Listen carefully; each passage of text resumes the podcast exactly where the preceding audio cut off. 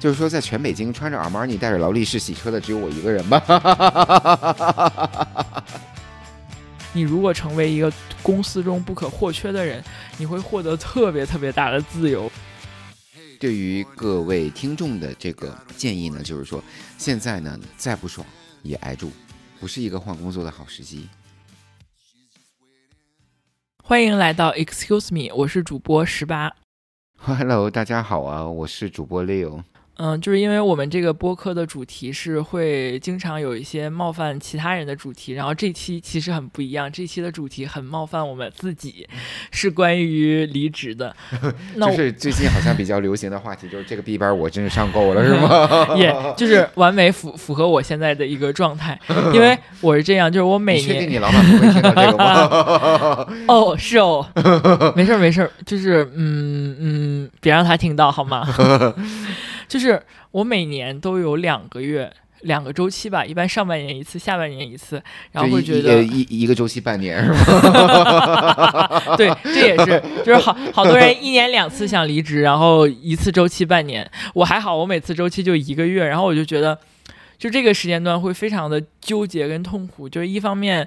嗯，会看到很多工作上的问题，然后觉得我应该换个工作，换个城市，呃，巴拉巴拉巴拉之类的。然后另外就一方面又会看到，就现在其实的一些可能好处吧，你觉得，呃，就是又比较能获得信任，然后团队合作也比较好等等。然后就会在这个平衡中纠结，然后纠结，呃，一般是纠结一个月，然后就会自然情绪的。过度，就你情绪消化完了之后，对对。然后我今年恰好，就是我现在录这期播客的时候，恰好是处于今年下半年的那个 波动期。然后，因为之前我有跟李友交流过，就我们俩的职业经历还蛮精彩的，所以也想给大家，嗯，就是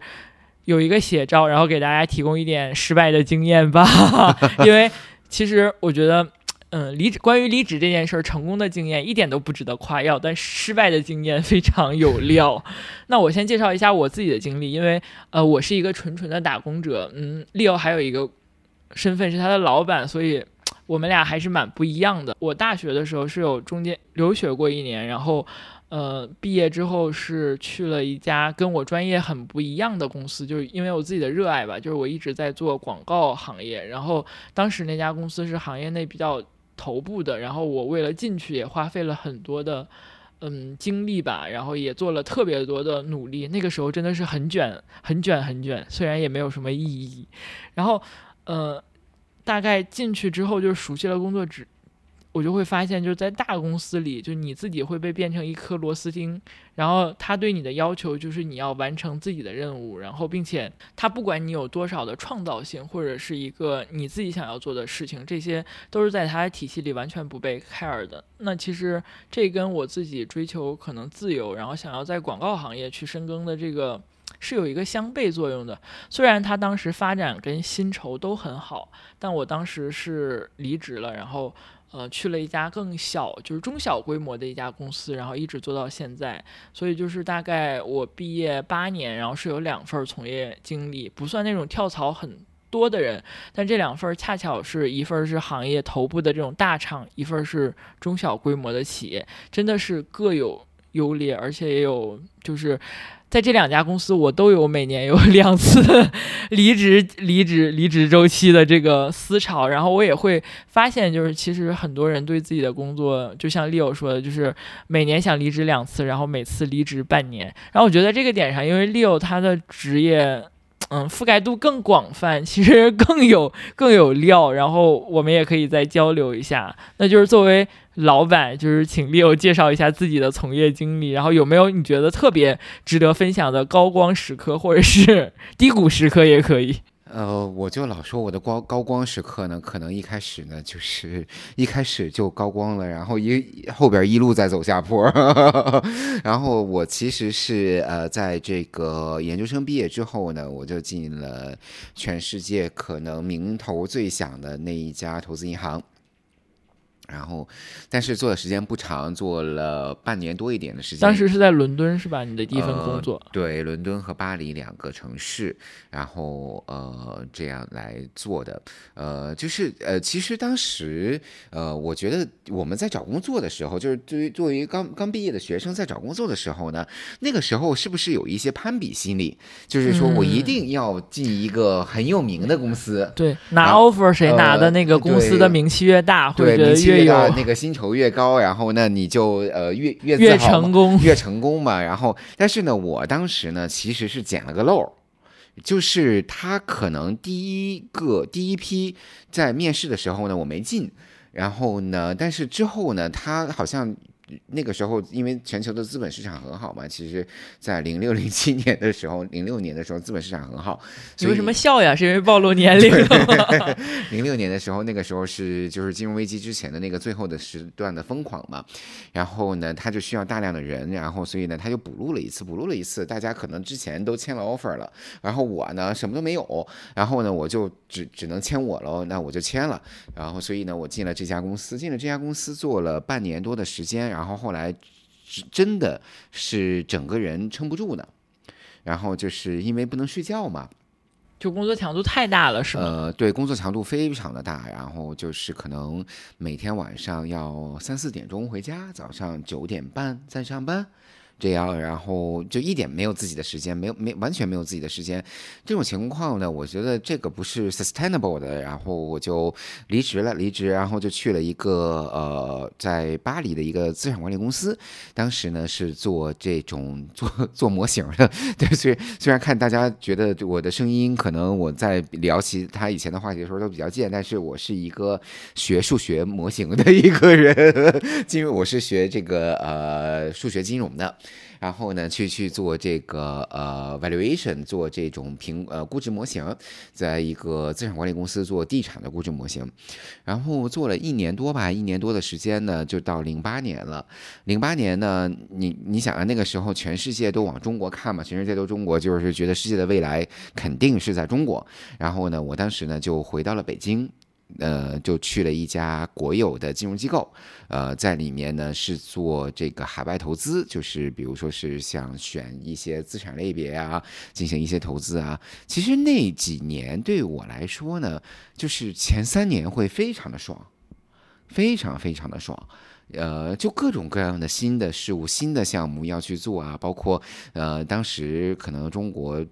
这个监管机构刚开始对于这个保险的机构，对于投入房地产这种刚放开，然后呢，我们就去做房地产的项目的估值，做房地产项目的投资，然后去到各地去买楼啊，然后算它的这个回报啊，去看一下买这些楼是不是合适啊，然后再就是这些楼我怎么把它做的这个呃更好啊，然后盈利水平更高啊，其实还蛮有趣的，当时做的，因为那个时候也是就是整个房地产市场也在慢。慢慢慢的上走这样的一个那个时候，我觉得可能是涨得最快的时候，嗯涨得最快的时候。嗯，这个呃，在一三年的时候呢，我就突然间呢，我一个同事就辞职，然后说我要去创业，你跟不跟我去？然后呢，当时呢，其实有一个契机呢，那个同事也是这个保险机构的呃里面的一个呃同事，他就说他说可能呢，我们中国要打开，就是比如说是像四 S 店，它不会是一个就是呃你比如说。车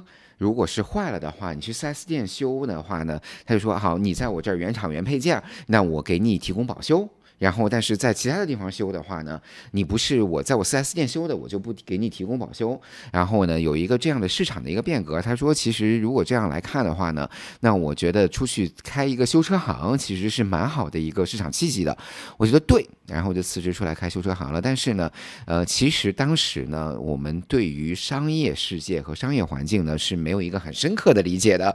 呃，就是各种各样的费用的控制啊，各种各样的这个投资的控制啊，其实不是控。制的很好，所以我们在很短的时间内，半年之内，我们就耗尽了我们的现金流，然后我们就倒闭了。然后我其实这个倒闭的过程呢也是很好笑的。然后就是呢，我其实我那个同事是先出来的，我后出来的。我后出来呢，其实呃，大家如果大家其实不认识我真人，我也不想让大家认识我真人。呃，我呢就是在穿着和这个用的东西啊、吃的东西上面，呃，穿呃就是还蛮讲究的。所以呢，我就是当时呢，呃，在这个呃。我们本来是一个修车行，修车行呢洗车是作为一个引流的这种方式过来，但是呢，我们后面做到了什么地步呢？只有人过来洗车，没有人过来修车。但是呢，以我们当时洗车的价格呢，并且租了那么大一个店面呢，我们已经支撑不下去了，所以呢，我们就要去裁我们的人，嗯，然后我们已经发不起工资了，所以呢，我们去裁人。那裁完人，客户来了，那你还要洗车呀？所以呢，就是比如说一你自己上了，对我自己上了，然后我当时就发了一个朋友圈，还是发了一个微博，我忘了，就是说在全北京穿着阿玛尼、带着劳力士洗车的只有我一个人吧。然后这个就是前段，就是那一段非常短暂的一个创业的故事。然后，哎，这段创业经历当时有给你带来什么就比较消极的情绪吗？还是没有没有？我我我向来不会有太消极的情绪。OK。就是我觉得人生的未来还是充满希望的。就是我这个走不通，我可以下次再走嘛，对对吧？然后丰富了你，只是丰富了你人生的体验。呃，就是一个人生新体验啊！穿着阿玛尼，带着劳力士洗车呀，这真的是人生新体验。然后呃，之后呢，我就去到了香港，就去到了一个外资金融机构，是一个法资机构，做了一。个呃，中国面对中国的机构销售，然后做销售这个层面，呃，做了两年不到两年吧。然后当时是离开的这个公司的一个原因，就是因为我们这期也是讨讨论这个离职嘛。然后离开这个公司的原因的话呢，其实我就当时觉得这个公司的文化有毒。嗯哼，呃，就是那个法资是特别卷吗？它其实不是特别的卷。而是呢，当时我感觉这个公司的领导层呢，就是在各自的抢地盘儿，嗯，就是内斗比较严重。对，他在抢地盘的过程中呢，就不停的折磨下面这些领导的员工。嗯，就是呃，因为他的汇报线高层斗争延续到了下面员工之间，对他的汇报线非常的混乱。然后你想，我汇报给这个呃，我们既是汇报给亚太区的 CEO，也汇报给。呃，全球的销售主管。这个全球的销售主管就在斗这个亚太区 CEO，就是天天的在折磨我们底下这些销售。然后就是那种我记得很清楚的一次，我当时离职非常奠定了我离职的这个决心呢。是有一次我们在开一个全球的或者是全球的这个销售主管，因为那个人我觉得是一个非常非常差的一个人，他只会 care 他自己，他不会 care 公司怎么样的一个人。然后呢，他也是通过一些诠释啊，通过一些就是 bluffing 啊，就夸大他自己的在全球的这些。投资人里面的关系网啊，然后拿到了这个位置。我记得当时呢，是一个全球的呃亚太区的这个跟全球呃的这个销售主管的一个会，然后我们亚太区的这些呃销售呢都在，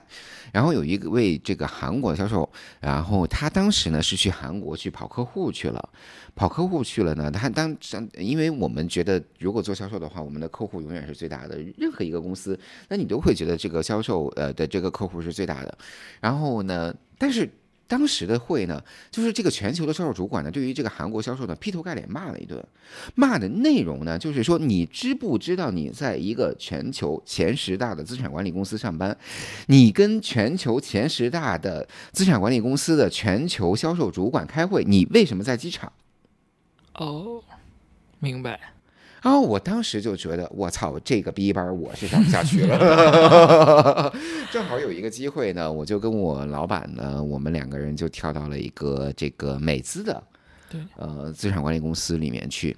其实好像就是内耗比较严重，尤其是内部的人事关系比较严重，是很多人会考虑离职的原因之一。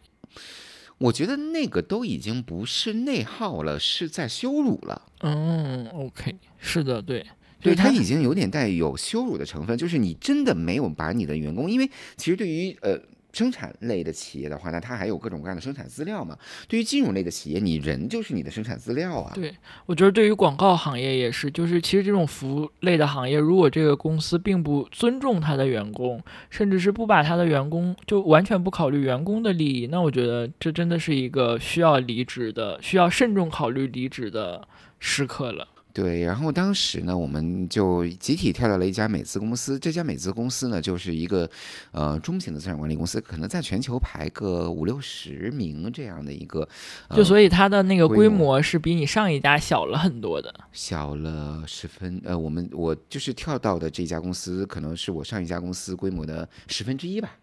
就这样。但是在这个公司里边，我做了六年，做了六年，然后呢，就是 非常的爽。这六年是我职业生涯里面非常非常爽的六年，不是我最高光的时候，最高光的时候是我一毕业的时候，但是这六年是我最爽的六年。就是这公司里边，我觉你觉得爽是因为你创造了很多价值，收获了自己很多的，比如说报酬，还是说呃，一个是创造了很多价值，收获了很多的这个报酬，我觉得倒是一方面。就当然了，可能这也是我 在这个里面呃人生中的财富积累的话，它也给了我很大的一部分。然后另外一个呢，就是这个公司，我觉得美国人管公司还是有它的优势的。就不是说哈美哈，就是不是呃我我并不觉得我是一个非常 pro 呃美国的一个人，但是呢，他在管理方式上面，他真的非常非常的有优势。比较扁平吗？是他非常的扁平，并且呢，这个领导就是主管的这个人呢，我们之前也提过，其实在上一期的节目也提过。然后就是说呢，他非常的具有人格的魅力，他带着我们，他把所有的人就是齐心往前走。那种状态，我觉得是我觉得我非常非常喜欢的一种状态。也就大家努力努力再努力，把一件事情做成。然后那那种事情呢，是我觉得我非常非常喜欢的一种状态。然后呃，就工作中一个好的团队跟一个领导，然后他其实能带领团结一部分人，大家一起去创造更多的，就是 每个人都能得到更自己的那部分价值，这种状态真的非常好。呃，对，然后呢，但是那个公司呢，也是我觉得就是离职率不低，嗯，离职率也不低，我不知道为什么，就是那个法国公司哈，那离职率超高。然后我们觉得我可能走了这个七八年了吧，嗯里边基本上所有的人我都不认识。，OK，然后，但是我呃呃，这个美资公司呢，我现在离开它有半年的时间，然后我其实还是挺怀念当时的时间的。嗯，然后我到最后的离职的一个原因呢，就是政治斗争失败了，然后也就是老开玩笑玩说政治斗争失败了，其实是我自己决定出来创业，然后所以他们那边的呢，就是不能给我一定的这样的创业的时间，所以我就自己就出来了，嗯，然后就开启第二次创业了。就开启第二次创业了。第二次创业的时候，我觉得，呃，为什么我对年轻人来，呃，年轻人说呢？就是说你不要去贸然的去创业，因为创业其实是一个很难的事情。对，呃，你要九死一生，呃，一百死一生。对，一百死一生，你要懂财务，你要懂市场，你要懂产品，你要懂所有的这些社会的关系。这种大学刚毕业的学生，我觉得在这个方面，他其实是欠缺的。你就靠着一腔的理想来创业，中国已经走过了那段阶段了。就是靠就是有时机就能创业成功的那个 time 已经过去了。对。然后我觉得现在科技行业里面，说不定还有一些机会，但是就是说不是一个呃，现在就是不是一个年轻人创业的好时候，所以年轻的弟弟妹妹们，然后握住自己的钱包和握住自己的工作，不要贸然的说这个 B 班我是上够了，然后我要说来创业，然后那个时候你辞职的时候是很爽的，但是你辞职之后，呃，可能在三四个月之后呢，你就会觉得你自己很痛苦的。你觉得就是你这两次创业，可能你自己的心态或者是一些想法有没有什么不一样呢？呃，完全不一样，完全不一样。呃，就是在这两次其实创业隔了十年，大概对吧？对对，我觉得这次创业的时候呢，我可能准备的更好，因为呃，我可能就是在准备的过程中，在思考的过程中，思考的是更全面的。然后呢，呃，上一次创业只是脑门一热，觉得这个市场有机会，那我就出来干吧。其实这种往往是干不成的。嗯，因为就是创业，它就是需要很多准备工作的，其实对，包括一些积累。对。然后我觉得我现在呢，就是我我辞职的一个主要的原因，创业想创业的一个主要的原因，就是我在我以前的这个金融行业里面呢，我是感觉到没有太多的新鲜感了。嗯，就是你可能做的东西都是你做惯了、做熟了的，然后也没有太多发展的，就是已已经到天花板了，相当于有一点。嗯，就是已经到天花板了，我也不想再去争什么亚太区的 CEO 啊，或者是什么这样的职位。然后呢，我觉得那个职位也挺累的，说实话，非常非常的辛苦。然后每天都在开会，每天都在听人家讲话，每天都要跟别人讲话，我觉得还挺累的。然后你需要完成你的这个业绩指标啊，各各种各样的指标啊。虽然我们呃之前打工的时候也是完成这种指标，但是我们只看一个市场嘛，嗯，呃，比如说大中华区的市场，然后我们只看大中华区的市场。但是如果你做到亚太区的时候，你要看懂各个国家的这样的市场，其实这个 learning curve 还是挺难的。然后我就说，那我不如出来就是找准一个行业来创个业，然后来迎接一些新的挑战，让自己觉得没有那么无聊。嗯嗯，这个是我觉得，当然了，我也想赚点钱嘛，也想赚钱。然后我我就是一直跟我的朋友说，就就是我，你说他说你人生最爱的是什么？钱啊？有别的吗？So，其实这几次离职，然后包括创业，你应该就是有没有觉得遗憾的地方，或者后悔的离职，还是都觉得其实是正确的？我一般做完事情都不会特别后悔。OK，那你自己有觉得遗憾的地方吗？或者是，嗯，有遗憾的地方呢，是有一些工作机会都没有抓住。嗯，就是当时呢，我觉得在之就是之前那个美资的时候，然后其实做的很舒服嘛，很爽嘛，就是这个文化其实很好的嘛。嗯。呃呃，就是有一些更好的公司或者更好的职位过来找我的时候，我都没有走。嗯，这个是我觉得我可能比较遗憾的地方。OK，就是其实错失了当时的那个机会，就是错失了一个更好的这个职业发展的一个机会。但是如果不错失那个机会的话，我可能也不会想创业。嗯，对，所以就是其实人生就是这样。其实我觉得我想创业，就是我可能之前的工作做到有点无聊了。嗯啊。就是因为你太熟了，已经到天花板了，烦了。OK，哎，那你觉得就创业之后，其实做员工跟做老板有没有一些区别，或者你有没有感觉到有一些你之前没有想到的，嗯，这种奇妙的、不可思议的地方？我觉得区别也是有的，呃，就是做员工和做老板，你说真正的区别是什么呢？因为你要一抬做做老板的时候，你一抬头一想呢，哦天呐，我还要发工资呢。然后做员工的时候呀，什么时候发工资啊？发工资嗨一顿，这个我觉得是主要区别。因为其实是到最后的时候，我在我金融行业的职业生涯这个后段期的时候，我已经做成了一个 team leader，这样，因为也管一些人嘛，这些人呢可能不比我现在管的人少，因为我现在其实没管几个人。所以你会觉得就是，嗯，可能自己创业之后压力其实会更大一点吗？呃，我也没有觉得压力更大，就是呃，还是我觉得每天都还挺开心的。但是呢，其实是当时，呃，就你说压力大吧，也不是，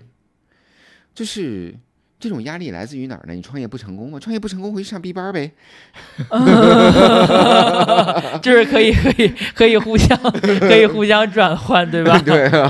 对，我觉得就是其实我们这期因为讨论的是离职嘛，那我其实也想挺想跟大家讨论一下，就是你觉得什么时刻是你必须要离职了？其实 Leo 刚才说了有三个答案，一个是就是公司的人事太复杂了，然后就是内耗太严重的，然后第二个可能就是。呃呃，你想创业了，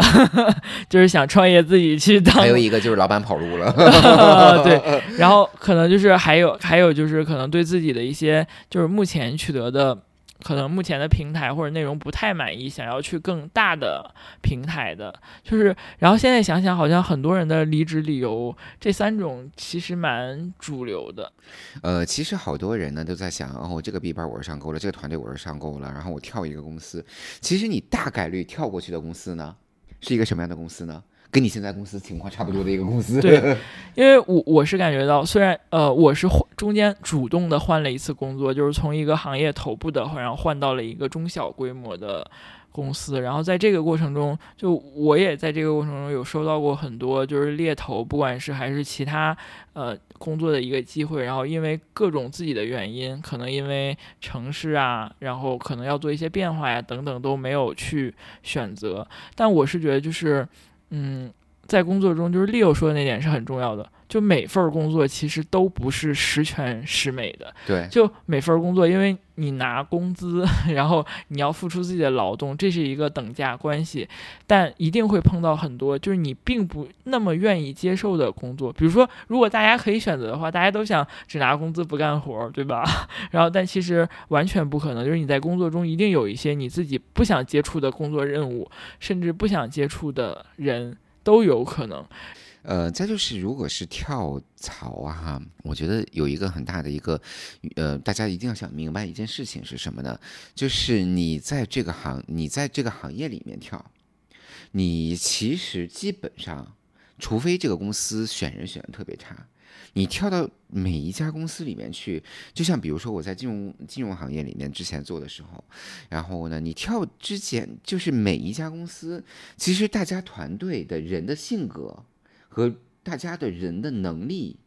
都差不多。嗯，对，就是其实这些问题可能碰到的一些问题，不太可能通过跳槽会有一次性的解决。所以大家对于，比如说你如果真的很厌恶自己现在的工作环境，然后也觉得它出了一些问题，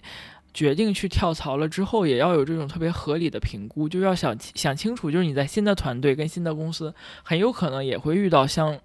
同的这个问题跟困境。呃，还有一个呢，就是说呢，我觉得在跳槽的时候，选择下一份工作的时候呢，一定要有一个对于老板的评估，对于你未来老板的评估。嗯，呃，其实老板呢和团队，在我觉得工作爽不爽，工作呃好不好，是一个很重要的因素。嗯，跟这个公司没有太大的关系，主要是你这个团队，你的老板。好不好？当然了，你如果跳过去，你直接汇报给全球 CEO，那我觉得，嗯，我们说的都是屁话。对，不适用。就是正常的条件下，这点我是很认同的。就是整个团队还有你直接汇报的那个 leader，他的这个跟你的匹配度，我觉得这个是需要考虑的一个原因。对，这个匹配度其实不是说他接不接受你，呃，其实是你们两个的能力和性格。是不是匹配的？对，哎，我其实觉得，就好多人会说，就是大家会不太那么，呃，去直接讨论就关于性格匹配度的这个问题。其实我现在是觉得，就是性格匹配度，呃，整个团队的性格匹配度，尤其是你跟你直属上司的一个性格匹配度，我觉得是蛮重要的一个事情。这个可能就是在你在那个准备入职或者是在面试中，我觉得要去主要考量的。一个点，因为我是有遇到这种情况，然后比如说，呃，其实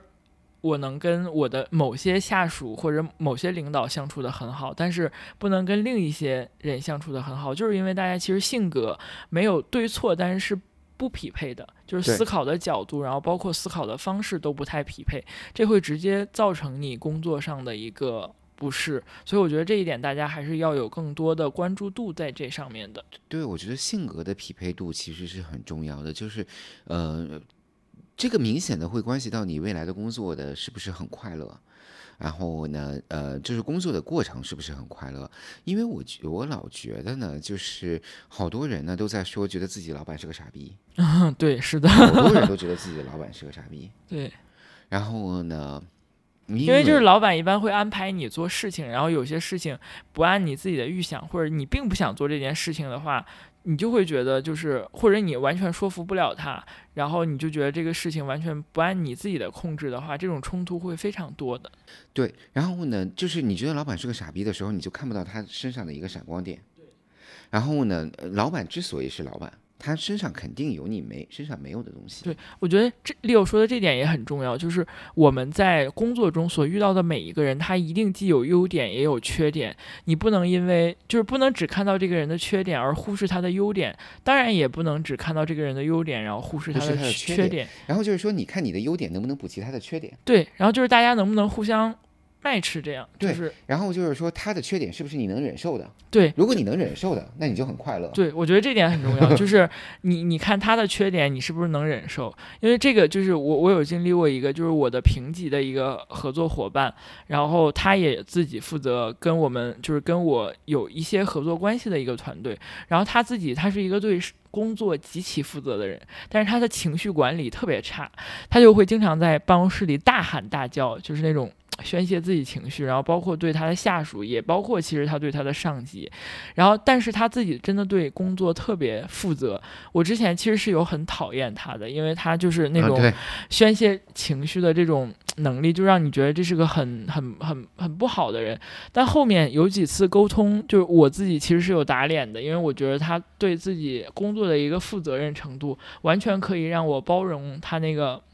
嗯，很不正常的情绪反应，所以，然后也是在可能后面 就是上班上的时间长了，也会特别明显的关注到，包括我们自己，就每个人都有优点又有缺点。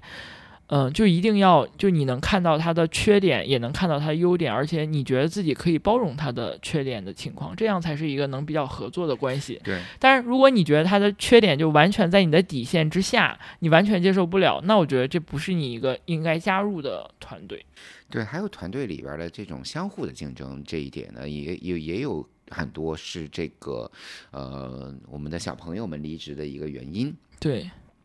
然后这一点呢，我觉得团队里边的相互的竞争啊，还是就如果出现了这种相互竞争的情况下，那有可能也是一个离职的契机，离职的一个时间点了，因为你已经在做相互竞争了，这个团队不需要你们两个人了。对，我觉得这个竞内部的竞争看情况，然后因为像我们广告行业，比如说我们会有一些内部的比稿，然后就一般会分成组，然后看。呃，哪个组对这个案子的就是创意度或者是这种呃呈现度更好？我觉得这种我是完全可以理解的。对，就是这种这种讨论磨合，然后当然肯定会有落选的组嘛，然后也会有。那个胜出的组，然后一般胜出的组他也会总结很多，就是其他落选的组的一些经验，然后把这个案子做得更好。我觉得这种内部竞争是有价值的。然后，但是是有一种内部竞争，就是像 Leo 说的那种，就是明显这个岗位其实他已经不需要两个人了，但是。为了可能公司有一个自己利益的最大化，他会鼓励两个人做内部竞争，然后这个时候就会非常容易出一些非常抓马的事情。对，出现了这种抓马的事情的之后呢，别人在看戏，但是受伤的还是你啊。对，所以我觉得这个时候确实是一个非常应该你就仔细的考虑离职的时间，因为一旦一个公司，我觉得它出现这种导向，就是多少证明他不那么 care 员工的一些内容。那这样的公司就是长期待下去的话，可能是，呃，我觉得就是能走向损害的那端可能性是比较大的。对，然后呢，我觉得在还有一个呢，就是因为之前我做金融嘛，然后可能对于宏观大环境啊，对于这种整体的经济环境啊，呃，有一个呃比较浅显的认识吧。然后呢，我。对于各位听众的这个建议呢，就是说，现在呢再不爽也挨住，嗯，不是一个换工作的好时机。OK，那你觉得是个创业的好时机吗？呃，我觉得还是看项目吧。我觉得我创业那个项目还是一个好时机。好了好了，以后给你广告时间。然后我我觉得其实就是，嗯，刚才也说到，就是大家也会很很好奇，就是我为什么每年纠结两个月，然后但是还是没有离职。一个是因为就是。呃，我每次纠结这个问题的时候，就是其实会有一个理性跟感性的博弈吧。就感性那部分，就是我有我有离职的那个点，一定是让我有一些不爽的人和事儿。但是你经过这个博弈，你会发现，就是这个工作，像刚才我们说的，就每份工作都有好的地方跟不好的地方。然后你会觉得这份工作就是它整体来说，它能给你的空间还是会优于就是它带给你来的一些困扰的。我觉得这个好像是我一直纠结完之后选择留下来，然后甚至每次这种纠结之后，其实自己都会更努力一点的原因。所以，呃，我觉得离职是可能现在对于我们职场人来说，尤其是现在这个环境，就是很多人都会有的一个想法。但是，就是你首先自己一定要想清楚，然后。如果想清楚之后，就不要再犹豫。但这个不要不要犹豫的前提是一真的一定一定要想清楚。尤其是今年，其实嗯，不用 Leo 说，大家都能感觉到今年的环境，尤其是就业环境还是比较残酷的。对，今年的环境真的非常的残酷。然后我前段时间那个跟深圳的几个大老板在聊天的时候，我说你们最近都在忙啥？他说不忙啥呀，每天都在打打高尔夫球啊，因为没业务可做呀。就是，嗯，当然我其实觉得可能也不绝对，可能就是现在你的行业里影响比较严重。但是确实今年就是整体的这种，呃，我觉得是可能更严峻一些。然后对于，嗯，尤其是。我们每次离职都很想追求自己所谓的诗和远方，但是前提是你现实的面包是不是能解决掉？我觉得是个很重要的原因。但是话又说回来，就是离职这个决定，你一旦想清楚，就是你真的觉得在经过了充分的博弈跟思考之后，你仍然觉得想离职，然后那就去勇敢的承担，就是这会带来的一个代价跟选择的后果，就。嗯，不要在这个上面再有犹豫，所以我觉得就是他会下定的决定的那一瞬间过了之后，不管是什么样的选择，你都要遵从自己的内心。呃，我觉得遵从理性的内心，不要遵从感性的内心。嗯，就是不要头脑一热去离职，对对对对对，我觉得不要就是也这个离职一时爽，一爽一辈子这种。我觉得这个其实我很想听听大家的一个想法，就有没有人头脑一热离职，但发现是一个正确的选择，来打打 Leo 的脸。因为我是有见到过我的一些朋友，就是有这种，就他本来其实工作还蛮顺利的，但是因为一个点爆发之后，就是他他自己情感上已经完全接受不了自己再继续在这家公司了，所以就是。其实有点不理性的离职，但最后好像结果也还 OK，所以就是，嗯，我很想看看这种 不同的不同的结果的一些想法。但是确实，嗯，就我觉得离职它不是应该冲动的一件事情，就还是你是有自己的目标，然后达到了一些你想要的这种情况之后再去。离职，比如说你已经拿到了更好的 offer，对。然后刚才我们说的就是你的公司内斗特别的厉害，然后你内部出现了竞争，然后甚至可能又出了一些呃像老板跑了这种 低于你底线的事情，然后再去认真的考虑这件事情。然后其实这个会，嗯，这一点我也挺想跟 Leo 交流一下的，就是因为大家离职有一个，尤其是头脑发热这种离职，有一个很直接的原因，就是他可能受了一些委屈。然后这些委屈，委屈在哪家公司都会受。嗯，但是可能这种情绪，你创业的时候受的委屈更多。会不会就是需要有一些排解的渠道？这种你，在我们博客下面留言呗。对，我觉得这是特别好的一种方式。就是有的时候，这种，嗯，就像 Leo 说，就是你在每份工作中，我切实的能感觉到，不管这个公司多好。这个团队多棒，你还是会受到一些委屈，就这点是不可避免的。不可避免的，就是你所有的委屈，因为整整个世界之所以它是一个世界，是因为它是充满了一个人嘛，每个人都是一个单独的个体。虽然我们在这个中国，中国它其实是一个集体主义非常强的一个国家。然后，呃，大家可能也都随大溜，但是呢，每个人的想法也是不一样的，所以每个人做事的方法也是不一样的，每个人的这个沟通交流的方式也是不一样的。呃，有的时候呢，就是说受的委屈呢，嗯，我觉得就是你就一一忍，你会觉得后边都挺爽的。有的时候呢，你受到的委屈呢，呃，就觉得忍不住了，忍不住了，那你离职了，我觉得也也 OK。就是每一都是个人选择。对，每一个这个工作都会受到委屈，不要想我没有受到委屈，不要想我真的去整顿职场。嗯，这个职场不是你来整顿的。对，因为好像有的时候大家很多的委屈也是来源于，就是你比较有以自我为中心的，觉得可能我受到了一些不公正的对待，但很可能那就是职场正常的一个程序。没有绝对的公正，就是这个社会有公平吗？没有的。我之前一直说 这个社会有公平吗？没有的。所以呢，就是不要去追求公平。而是受到了委屈之后，你看一下怎么去解决这件事情，怎么去排解这件事情。然后我其实在我就是说我工作了这个六年的这个公司，我觉得非常爽的一个公司，我里面受到了一些委屈也是非常大的，嗯，就是受到了一些呃，我有一次因为呃一个事情，我都已经进去了医院了。嗯，我都已经到了医院，然后那次其实是我职业生涯中很深刻的一刻，就是呃，我现在如果再遇到这件事情的话，我绝对不会用我当时硬刚的那种处理方式，嗯，然后就是硬刚的处理方式打出去，然后全都打到你自己身上，嗯，明白啊，就是不要刚，然后大家觉得你刚的时候就很爽，然后如果这个公司真的离不开你，那你刚无所谓。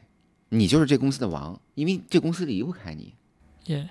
然后呢？大多数人很难达到这种状态的。对。所以，呃，受到委屈，大家忍一下，忍不了的话呢，就这逼班我不干了，这逼公司我不上了。然后呢，但是呢，一定要想明白为什么受了这个委屈，我下次遇到这个委屈，我怎么去解决。我我哎，我来给大家讲一下我当时受到了一个什么样的委屈的一个故事吧。然后其实呢，呃，我进来这个公司之后呢，没有多久时间，呃，一年两年的时间吧，我就拿了一个大单。这个大单呢，是一个呃很大的一个，就是在我们整个公司历史上都算是一个很大的一个大单，就是零数不清的那种单。呃，对，然后就是以亿美元来计算的一种单。然后呢，当时呢，就是负责，因为我是在资产管理行业嘛，负责我们这个投资的组合的基金经理呢，他就当时呢就觉得我肯定骗了客户，客户为什么给我这一单？然后呢？我在这个这一单拿到之前，我也没有想到我能拿到这一单，能拿到这么大金额的这一单。然后这个基金经理呢，就是说呢，说呃，这个呃，一般呢，我们就是说跟这个客户在谈的时候呢，就是比如说是有一些条款，有一些 benefit，就是是不是给客户的一些呃这个呃 benefit，给一些客户的优惠的一些条款。然后这个基金经理呢。就打死都不给，然后并且呢，我们在实际的这种呃运行的过程中呢，因为这个是这个客户给我的第二单还是第三单了，我忘了。然后因为前两单这个基金经理做的非常的好，所以这个客户又给了他一单。但是他在服务这个基金经理在服务这个客户的时候，有很大的一个厌烦的情绪了，已经。嗯。他其实不太想服务这个客户，因为他组他的组合足够的大，他管的管理规模足够的大，他不太想符合服务这个客户，他就在各种各样的挑刺儿。嗯，嗯。各种各样的挑刺儿，我真的就是我当时真的觉得我脱了一层皮，然后呢，就是非常非常的委屈，因为这个其实是对于我们公司的利益非常大的一单的生意，然后这个基金经理呢就是不想接，但是他又不能说不接，就是在不停的去挑刺儿，挑到我最后的时候，我整个人的情绪崩溃，你知道我去看大师了，都已经。我说这个是不是我人生中很大的一个坎儿啊，或者是怎么样啊？然后到最后呢，这一单也拿下来了，也逼着这个基金经理把这一单拿下来了。但是我当时面临着一个什么样的情况呢？就是叫天天不灵，叫地地不应。嗯，然后领导呢也不会去为了我而去跟这个基金经理去硬刚，我呢就自己只能上去硬刚。结果这个基金经理把我所有刚的点都打到了我自己身上。嗯，就是他全面反驳，他全面的反击，嗯，就是搞得我呃在公司里面，反正有很多人说我的不坏话呀，说我什么做的不好啊，有一些事情做的不好啊。然后呢，但这个事情呢，我到最后怎么排解的，你知道吗？嗯这个基金经理的团队，然后有一个人呢，就在茶水间，然后说啊，那个谁六什么都不懂啊，然后这种条款他也能答应啊，怎么样？然后这是一个非常 junior 的一个人，然后呢，这句话就传到我的耳朵里边来了。靠，小样儿，我搞不定你老板，我能搞死你呀、这个人就到最后被我搞到就是体无完肤的，到最后灰头土脸的离开公司。，OK，听起来也不是一个 happy ending。呃，我自己蛮 happy，我自己蛮爽的。对，所以我，我觉得就是这个可能，嗯，感觉这一点你会挺被喷的，但是我觉得就在职场中，让自己比较爽，其实比较重要，就是你要有一些自己去表达或者是反馈的方式，其实，这个我就是我被喷，我觉得可能大家会喷我说是职场霸凌啊，呃，对对对对对对？其实我觉得我不是霸凌，是因为你没有搞清楚状况的情况下，你说了一些不太合适的他这个本身人也有问题的，对然后呢，这种这种在茶水间说闲话，我抓他是抓他在茶水间说闲话这件事情。嗯，所以也就是他自己本身也有问题，就比如说我，但你很像很像霸凌，其 实然后那我肯定要 就是有点挑小的挑弱的捏的感觉哦。呃，其实呢，就是你如果你弱，你小，在公司里面很多时候是要忍的，对，就是要谨言慎，行一点。对谨言慎行一点，而不是去去说一些在公司里边这个那个时候，因为我把这样这个大单拿进来了嘛，然后风头正劲的时候，我操，你搞我，那我就搞死你。OK OK，可以意会。所以，嗯、就是反正因为我是没有经过你这么激烈的职场斗争，但我还是觉得，就是职场其实，嗯，它它都不是一个小社会，我觉得它是一个更复杂的社会，有很多规则跟程序是每个人都应该遵守的。然后在这个过程中，不要太以自我为中心，就你还是要容容纳自己会有一些委屈，会受到一些不公正的待遇，然后自己把它排解掉。就好，然后另外的话就是除了工作之外，每个人也应该有生活，就是有的时候生活的一些能量可以补足你工作的能量，我觉得是这样。就不管是你的爱好呀，还是一些活动，呃，对，然后就是以这个，当时我记得我被这个基金经理折磨的时候，我每天都去健身，你知道吗？然后就是举那个杠铃的时候，我操你个贱人，举的可可可重了，重量。哎，是不是就举完之后真的是情绪会有缓解的？对对对对哎，就是运动完了以后，情绪真的非常的好。啊，我觉得运动真的是一个很不错的方式。然后其实我有跟 Leo 差不多的经验，然后就是因为就是呃这次离职的一个原因，也也是有一些 想要离职的一些原因，也是有一些项目推进的特别不顺利，然后会有就是因为我所在的领域可能因为一些。呃，公司的原因就是只有我自己在做一些具体的内容，然后就很孤军奋战，其实就蛮就挺难的。然后尤其是碰到很多不顺利，其实然后就是本来已经到了最后一刻应该能确定的东西，然后又出了变数。然后我也是，就是晚上会去健身，然后就是会去打拳击，然后就是你出了出了汗，然后呃，就是去使出了力量之后，真的还是有缓解的，就是然后就会觉得。嗯，其实没什么大不了，大不了这个 B 包我就上到这儿，我不上了。对啊，就可以了。所以就是工作上的事儿，真的你后来想想就没什么大不了，无非你最后就是哪怕你休息一段时间或者换换家公司，就是它其实没有那么严重的后果，不必给自己太多情绪上的压力。对，然后我觉得就是情绪上的压力你要排解掉，但是不能给情绪，嗯，不能无缘无故的给情绪。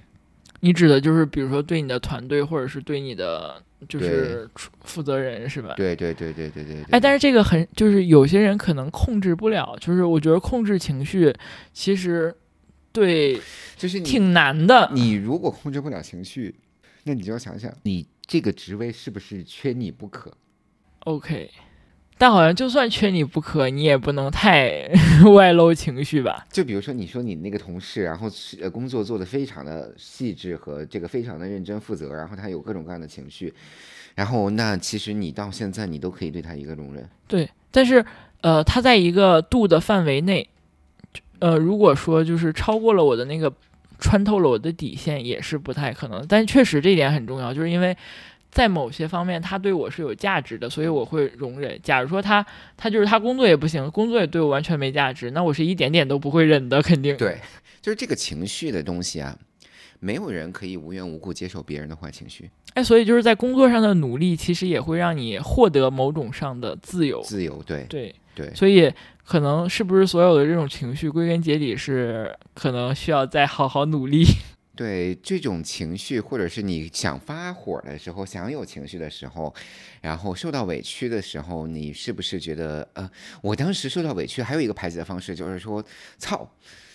早晚有一天干掉你，这很阿 Q 哎。但是呢，我们两个差不多，我跟那个基金经理后来变成很好的朋友，但是我们两个差不多在同一时间离职了。对，所以就是你可能从后面，如果你知道了这个结局的话，就是当时那时候很多东西其实都可以释怀。我觉得人生就是这样，因为你在当下很多发生的事情，你没有办法说，你其实是把自己控制在你自己的情绪的那个世界里面了。对，就是没有办法说，就是。他会后面会不会变成，呃，就是也许柳暗花明变成另外一件事情了，也有可能。对，然后就是当时，然后真的觉得，哎，就是打一架的话，说不定是让我们变成好朋友的一个契机吧。嗯，对，所以就是有的时候大家也不要就不要陷在自己的那个情绪里，因为我在上学的时候会有很强烈的那种第一名感觉，就是每次得了第二名，我都会觉得很。嗯，可能就是就不高兴吧。然后，但是你太努力了吧也。然后，然后，然后，然后，但是现在就会觉得非常，就是你要，你要，你要，你要能认得起输，然后并且有的时候接受自己失败，然后从这种情绪中缓解出来。接受自己的失败，学到自己的这个呃 lessons，然后呢，下次做得更好。我觉得这个就是人的不停的往前走的一个。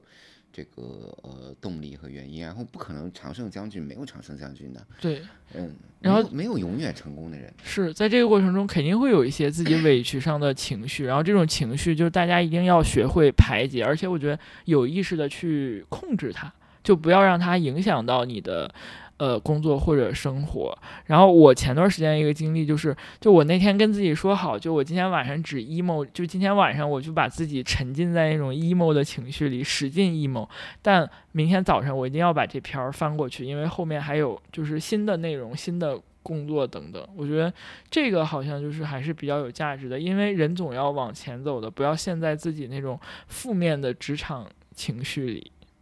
然后反正就是，其实职场是个非常嗯精彩的。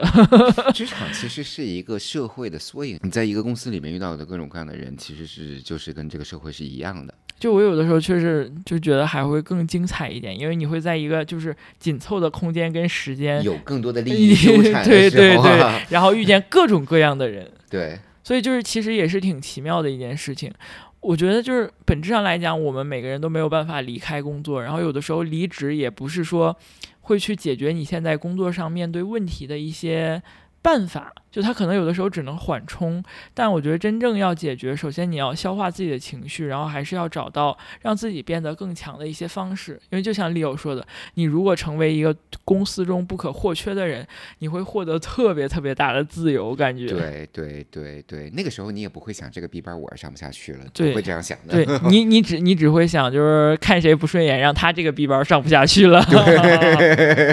所以不管怎么样，就是还是希望大家，还是希望大家努力吧。对。先努力，然后快乐的工作。然后，如果你实在忍不下去了，就在我们播客下留留言。然后等六空的时候，会给你们心理按摩一下。也许就，也许这事儿就过了呢。对啊。然后，哎呦，这我们的这个节目什么时候变得这么正能量？我觉得就是工作本来就是一件应该给大家带来正能量的事情。然后也不要，就我觉得不要想太多。有的时候遵从自己内心，然后去成为更好的自己吧。对，好的。这期我们内容就到这里了，希望大家都能快乐的工作，也快乐的生活。OK，拜拜，拜拜。